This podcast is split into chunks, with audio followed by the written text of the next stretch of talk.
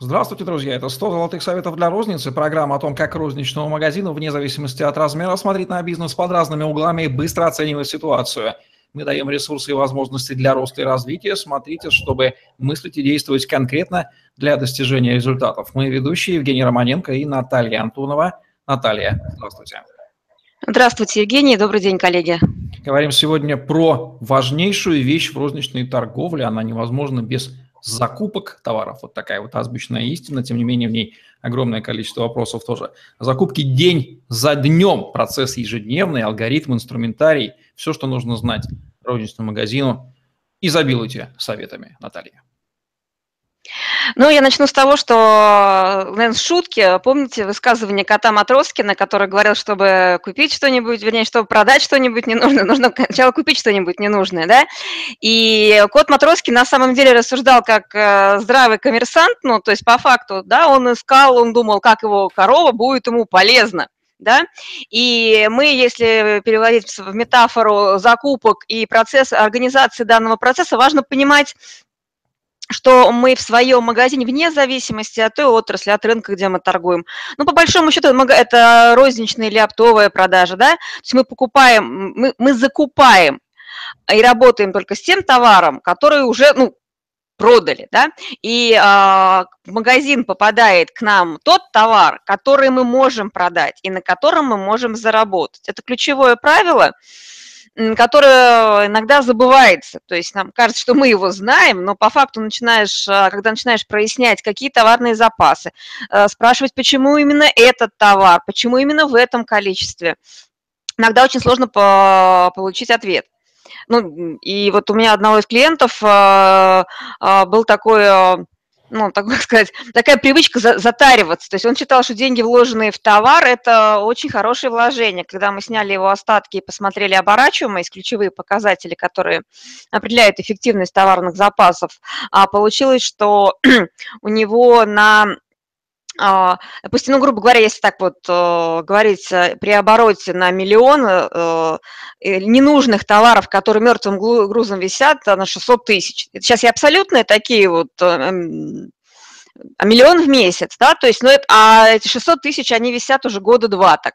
Наверное, рубля. он такой хозяйственный домовид и считал, что все-все-все в дом, дома все пригодится, да, только это не принцип, это принцип домашнего хозяина, но не Но тут а, а, помимо того, что, ну, то есть это концепция такая, что деньги сохранены в товаре, а, возможно, да, но если посчитать... Или боялся инфляции, наверное, вот этот вот. Ну, э, там много чего могло быть, каких страхов, да, а, но а, то, что деньги были заморожены, и, ну, и они были заморожены долгое время, и вполне возможно могли бы быть а, обернуться несколько раз, будь они вложены в правильный товар и правильным образом. И вот, ну, как раз первые наши действия были, это то, что было связано с контролем а, оборачиваемости товарных остатков. И первое правило, то есть мы а, отслеживали два раза в не, э, раз в две недели остатки товарные. У него еще закупки частые были, то есть и в силу того, что закупки делались чуть ли не два-три раза в неделю, то есть он докупался по чуть-чуть. Вот. А, и делал а, заказы не автомат заказом шли, а вручную делали заказы. А так как там порядка 4,5 тысяч позиций, а, упомнить количество и остатки по позиционно это просто нереально. То есть там это все копилось. Вот. И вот эта история, к чему начала ее рассказывать, это показатель того, как а, а, есть такое правило 7N в закупках, это нужный товар э, по нужной цене, э, в нужном количестве, в нужного качества поступает в нужное место, ну, то есть по точкам распределяется в нужное время и в нужном количестве. И вот ключевое слово нужное, правильное, оптимальное. И а, вот в этом подкасте я хотела бы пройтись по этапам процесса закупки и рассказать, а, какие инструменты могут помогать. То есть, конечно, это не, я не, буду доносить книжные истины, а концепции закупок, а, но вот этот инструментарий, который вне зависимости от отрасли и от а, того, а, ну, то есть это must-have, при организации процесса закупок. А, первым делом, ну, этот первый этап, он а, связан с потребностью в товаре, и это может быть первичная закупка, когда мы закупаем новый неизвестный товар, а может быть повторная закупка или поставка. И вот тут такой момент хочу донести. Закупка как заказ И поставка как а, поступление в магазин а, может происходить с задержкой во времени. И а, всегда нужно понимать, что а, потребность в товаре то может образоваться так раньше, а, чем необходимость поставки его в магазин. То есть необходимо, есть цикл заказа как такового, да, то есть это размещение заявки, от возникновения потребности, размещения заявки, а, проход по всем этапам до поставки. И иногда бывает такое, что поставщику нужно время на изготовление, там, на нанесение чего-то, там, на упаковку. И вот этот цикл исполнения заказа от заказа до поставки тоже необходимо учитывать а, и иметь и страховые запасы, и э, выкладку, представленность в торговом зале. И, возможно, кстати, вот многие региональные ну, сети и ну, федеральные сети имеют свои транзитные склады, да, а для того, чтобы иметь возможность удовлетворить потребность в товаре тогда, когда это необходимо. А, так вот, э, больше будем, наверное, говорить про повторные поставки, про повторные закупки. А, э, есть отчеты по остаткам, есть отчеты по а, ну, ежедневно утром. Я рекомендую смотреть отчеты по продажам и по, по остаткам. И особенно смотреть по товарам, а, которые сезонные, ну, либо э, такого, такие э, маячки, якорные э, товары, которые должны быть всегда. А, и инструмент, который помогает с этим справляться, это товарная матрица, то есть перечень товаров, которые должны присутствовать в магазине именно в этот момент. И а, а, другая задача, которая, ну, которая необход, ну, которую, которую необходимо решить, чтобы товарные остатки в программе по факту совпадали. Это вот история, когда идет разница в фактических осадках, осадках в программе, это вот один из, ну, одна из проблемных полей, раз. А во втором, ну, то есть это связано с, с, нек, ну, с, возможно, там, с неправильной настройкой программы, это может быть связано с пересортом при продажах, а может быть и связано и с воровством в том числе. Вот. И вот это вот несовпадение остатков, это как, э, ну, скажем так, э, лакмусовая бумажка, это маркер, это вот рэперная точка того, что в системе с закупками большая проблема. То есть э, это ну, вот то, откуда начинается проблемное поле, вот на это тоже обращают, обращать внимание на фактические остатки и остатки по программе. А мы смотрим э, отчеты по продажам, по торговым точкам, по складам и определяем оптимальное, ну то есть количество товара, которое нам необходимо.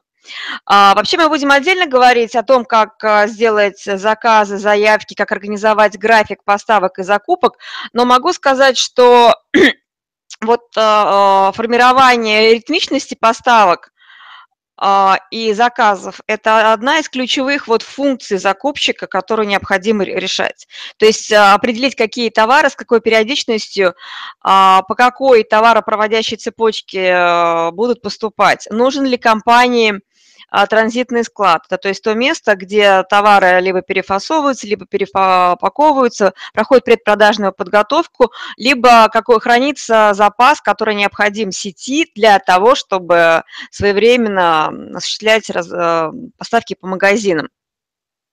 Если мы говорим о, об инструментах, то вот э, с внутренними поставщиками, с внешними поставщиками одним из инструментов для а, понимание, что где у кого заказывать, является прайс-листы по поставщикам в электронном виде. А, там указываются артикулы, позиции, а, цены, действующие на данный момент, минимальные количество к отгрузке, количество в упаковке, количество, которое должно быть в данном формате на выкладке, эм, а, возможно, страховой запас еще оказывается, если это категория, ну, то есть если это, если это необходимо.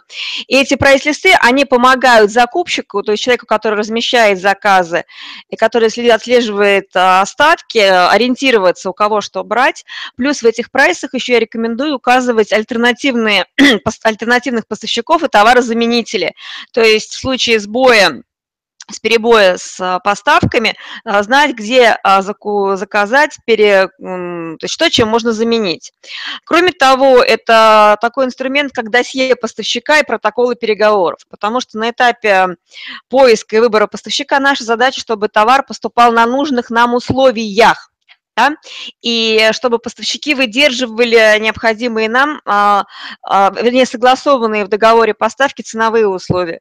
Очень часто бывает, что если магазин не контролирует а, фактические ценовые условия, либо не закрепляет в договоре а, цены, о которых договорились, по факту цена переговоров э, и цена контракта, и цена фактически поставки может быть, э, это может быть три разные цифры, и здесь как раз вот э, еще один из каналов потери прибыли. А, я рекомендую вносить действующие цены тоже в базы данных и а, при а, приходе товара, при оформлении, ну, при приемке товаров этот процесс контролировать. То есть, ну, во многих компаниях по-разному это организовано, и сама структура вот товароведа, закупщика, приемщика, оператора, то есть там по-разному этот функционал выстраивается. Но вот точка контроля входных цен – соответствие ценовых условий. Это тоже очень важный такой момент, где мы можем терять прибыль. А, про подготовку заявки, оформление заказа на товар. А, настоятельно рекомендую делать все заказы простой, ну, смысле простой, это я имею в виду электронной или, а, то есть письменной форме, и э, желательно бы еще за подписью поставщиков, ну, то есть принял, понял, то есть чтобы не было такого тут увидел, не увидел, забыл, потерял, потому что, ну, то есть это тоже э, такой человеческий фактор, который, ну, может влиять на наличие товара. А, кроме того, вот недавно смотрела ролик в сети, американский супермаркет запустил робота, который движется по залу и сканирует э, наличие товаров. То есть вот мы с вами говорили уже про то, что заменит ли, э, вот за, а, за, да, заменит. Очень много операций в ритейле, я надеюсь, уйдет на автоматизацию. Вот, и поэтому вот э, максимальное использование помогающих программ, которые помогают отслеживать остатки, а, продажи, прогнозировать, которые ну, все системы, помогающие работать с большими датами для закупок, я рекомендую использовать. Потому что ну, Excel и э, там, ну, даже ну, 1С бухгалтерия это не те немного программы, то есть они констатируют факты. Нам нужны программы, которые помогут нам управлять э, товародвижением, а, прогнозами, а, которые будут программы аналитики, роботы-аналитики, а задача закупщика и коммерсанта правильно ставить задачу. А, другой очень важный момент – это понимание того, что заявка принята и будет исполнена в полном объеме. То есть, по-хорошему, вне зависимости, маленький вы магазинчик э, или вы большая сеть, вам очень важно понимать, а, будет процент исполнения заказа. И желательно это понимать по факту размещения заявки в течение нескольких часов, чтобы была возможность э, либо разместить заказ у альтернативного поставщика, либо заменить товар, либо найти. Ну, то есть это очень важный пункт. И те компании, те, э, кто работает с большими объемами, то есть те закупщики, которые делают массовые закупки, для них это вот, ну, информация а, подтверждение заказа своевременности исполнения – это очень важная история. А, может быть, какая история, что переговоры ведут централизованно в офисе, а заявки размещаются ну, непосредственно поставки уже в магазины, заявки в магазины. И вот этот разъем, ну, то есть разница между переговорами и оперативной закупкой тоже могут быть э, большим таким камнем преткновения, потому что получается как треугольник поставщик, а, точка закупки и продажи и менеджер, который там ведет переговоры. И вот в этом треугольнике, как в треугольнике Картмана, друг на друга все валят. Э, спасатель, жертва, преследователь. Вот. вот здесь вот очень важно понимать, а, кто на чьей стороне, ну то есть а, чьи интересы вообще. То есть интересы закупщиков компании – это то, что товара поступает в нужном объеме, в нужные сроки. То есть это общие интересы компании, э, розничной компании. И тут единство интересов а, по а, обеим линиям, по обеим фронтам очень важно. А наличие документации, наличие сертификатов, а организация правильного э, документа оборота и хранения в закупках тоже имеет большое значение. И здесь, конечно, бухгалтерия нам в помощь, и те бухгалтера, а, и, ну, то есть те вот э, финансовые директоры, которые умеют э, правильно организовать документооборот, и отслеживать правильность оформления документов, ну, это большое дело. Я просто никогда не забуду, как мы всей компанией, ну, всем коммерческим отделом в 15 человек э, пере, э, переподписывали, перештамповывали накладные, которые были неправильно оформлены поставщиками и нашими магазинами, то есть мы, ну, мы спасали всю сеть, но по факту, то есть отвечали за э, неправильно организованный документооборот, то есть не правильные, то есть к нам поступали документы некорректные, которые не должны были поступать. А, вообще принципиально, то есть э, сотрудники допускали э, вхождение не тех документов, ну, то есть тоже контрольная точка, правильность оформления документов а, в торговых точках. А, график поставок тоже инструмент, который вот э, мы уже про него немного говорили, будем говорить еще, это то, то что контролирует ритмичность.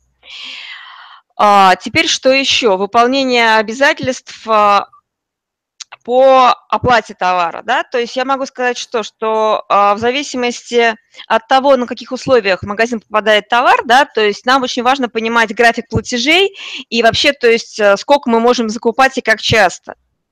А, допустим, если мы взяли товар под реализацию, да, то есть у нас стоит товар на товарном кредите, и мы платим под реализацию, это одна история.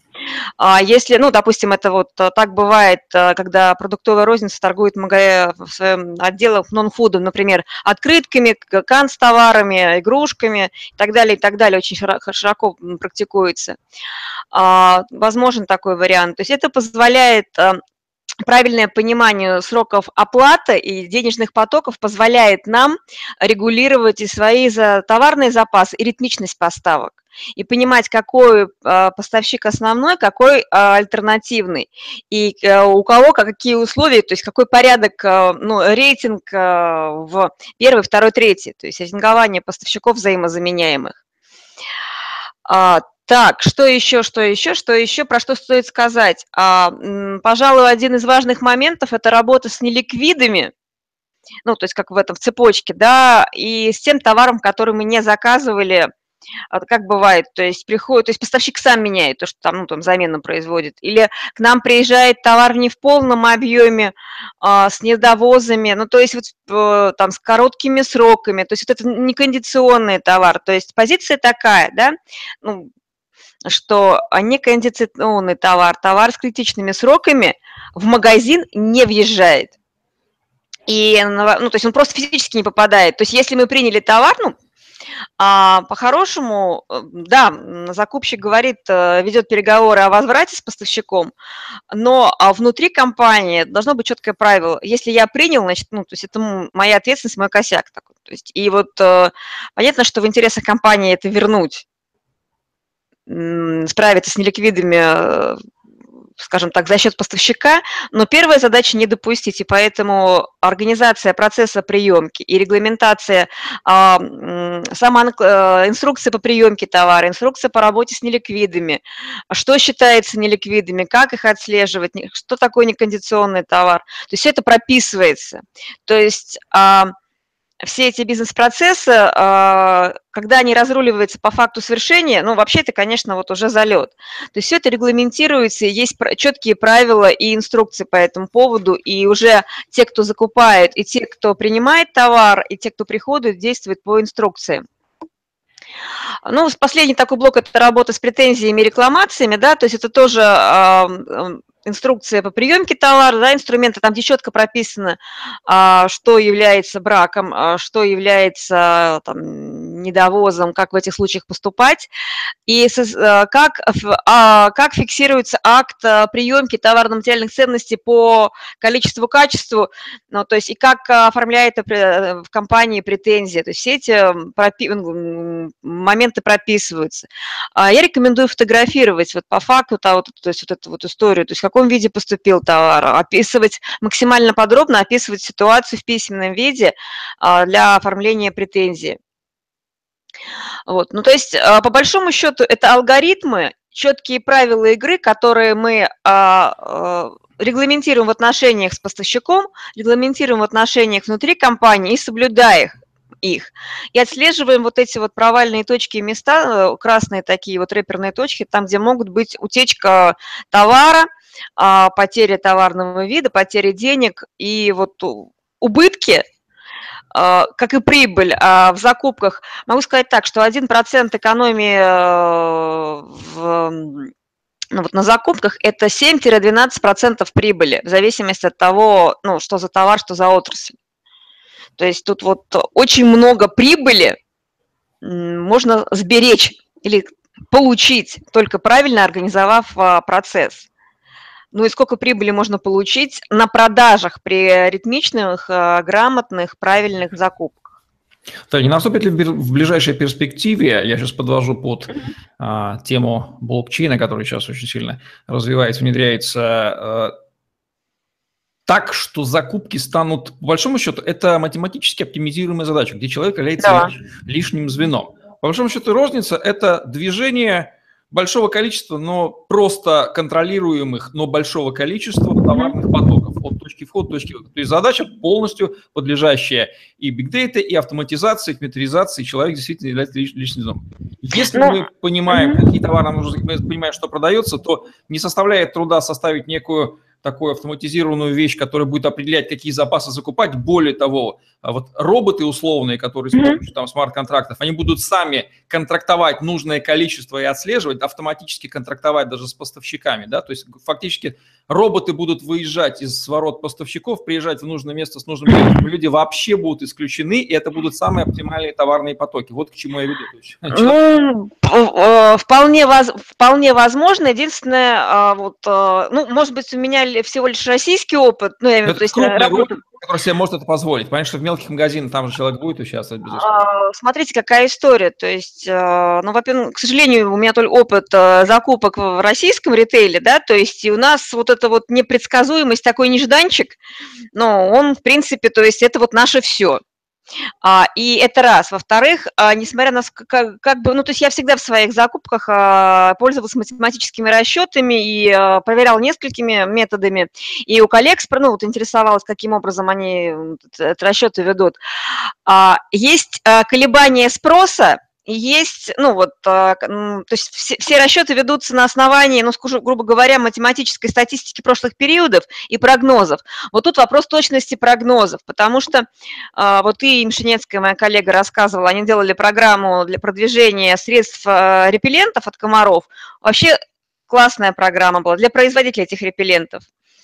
Нет продаж. Лето началось, нет продаж. А, а, получилось так, что комаров просто не было этим летом. Ну, вот там, ну, то есть вот э, в том количестве и все. То есть тут вот, ну, кто там предугадал, что вот не будет вот на рынке репеллентов будет такая история. Я думаю, это, это исключение все-таки в большинстве ну, случаев. Э, это, ну, да, но с другой стороны еще другая история. То есть тут, э, если робот сможет просчитывать текущую ситуацию на рынке в каком плане? Ну, грубо говоря, вот сейчас тренд пошел на, ну, вот у моего клиента, ну, в нашем регионе, триммеры пошли прям ровно, ровными рядами, прям вот, ну, то есть я смотрю, то есть прям вот ну, культура а, использования вот этого вот облагораживания приусадебных а, и придомовых участках триммеры толпой.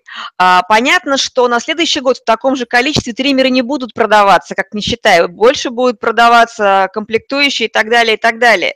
И по-хорошему нужно высчитывать операции еще на жизненный цикл товара и понимать, какой в конкретном регионе ну, жизненный цикл товара, то есть как это будет устроено, и учитывать еще продажи конкурентов. Вот тут вот все-таки будет зависеть от того, как эта модель, как этот робот будет настроен, то есть от правильности вот учета всех факторов. Потому что ошибка может быть в чем? Что мы учитываем только себя, не учитываем вот емкость рынка, а, изменение инфраструктуры, а, выход на товаров-заменителей или других форматов. То есть вот как это будет, насколько точность прогноза, я бы сказала. Ну, Потому что... мере, да, основные моменты, связанные с управлением закупками, правила, принципы, подходы вы сейчас озвучили, и любой, кто их прослушает и через себя пропустит, ну, вряд ли он поймет, либо совершаются грубые ошибки, либо нет. Ведь достаточно просто там не совершать грубых ошибок для начала. Для начала, да.